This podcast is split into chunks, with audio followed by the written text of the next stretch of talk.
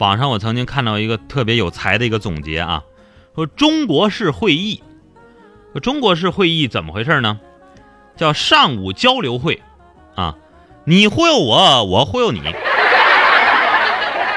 中午迎宾会，你灌醉我，我灌醉你；下午表彰会，你吹捧我，我吹捧你；晚上联欢会，你搂着我，我搂着你。大家都有体会啊，哎。现在八项规定之后，这个东西没有了啊。但是你会发现，人多的会议往往不重要。哎，谁都能能参加的，那不叫会，那不叫重要会议啊。重要的会议一般人数都不多。你放心，研究小事儿肯定开大会，研究大事儿肯定开小会。哎，开会的人基本不干事儿，干事儿的人基本不开会啊。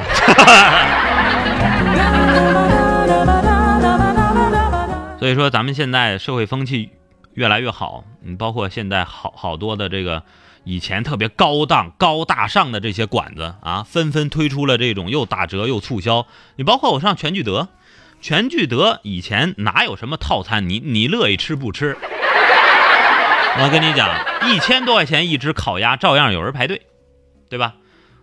我前两天去北京吃全聚德的时候，好家伙，全聚德。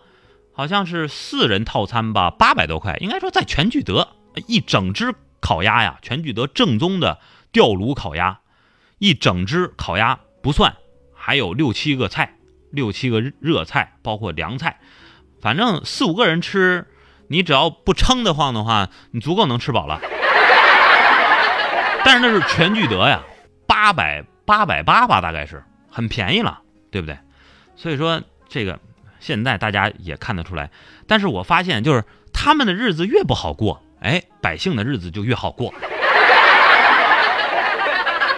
你看这个世界上有一个百分之九十的定律，怎么叫百分之九十的定律呢？百分之九十啊，百九十百分之九十这个数字很奇妙，哎，你听我说的有没有道理啊？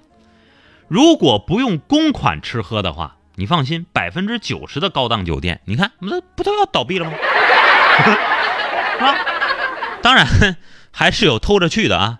好，你去吧，你去吧，我不怕你去，慢慢来吧。嗯，百分之九十的群众认为百分之九十的官员不合格，这就是矛盾。你说真有那么高的不合格率吗？也不一定，对吧？但是百分之九十的官员认为百分之九十的上级都不称职。你说你到什么位置，对吧？另外呢，你看学生群体也是这样的，百分之九十的学生知道周杰伦，但是百分之九十的学生不知道袁隆平。你再看百分之九十的好事儿，与钱没什么关系，但是你发现百分之九十的坏事儿都与钱有关系，对吧？哎，百分之九十的女人认为自己没嫁个好老公，百分之九十的男人认为自己的老婆怎么就没有别人好干呢？百分之九十的女人想有浪漫的事儿而没有浪漫起来，百分之九十的人听我说这一些之后，认为嗯，你百分之九十说的很正确。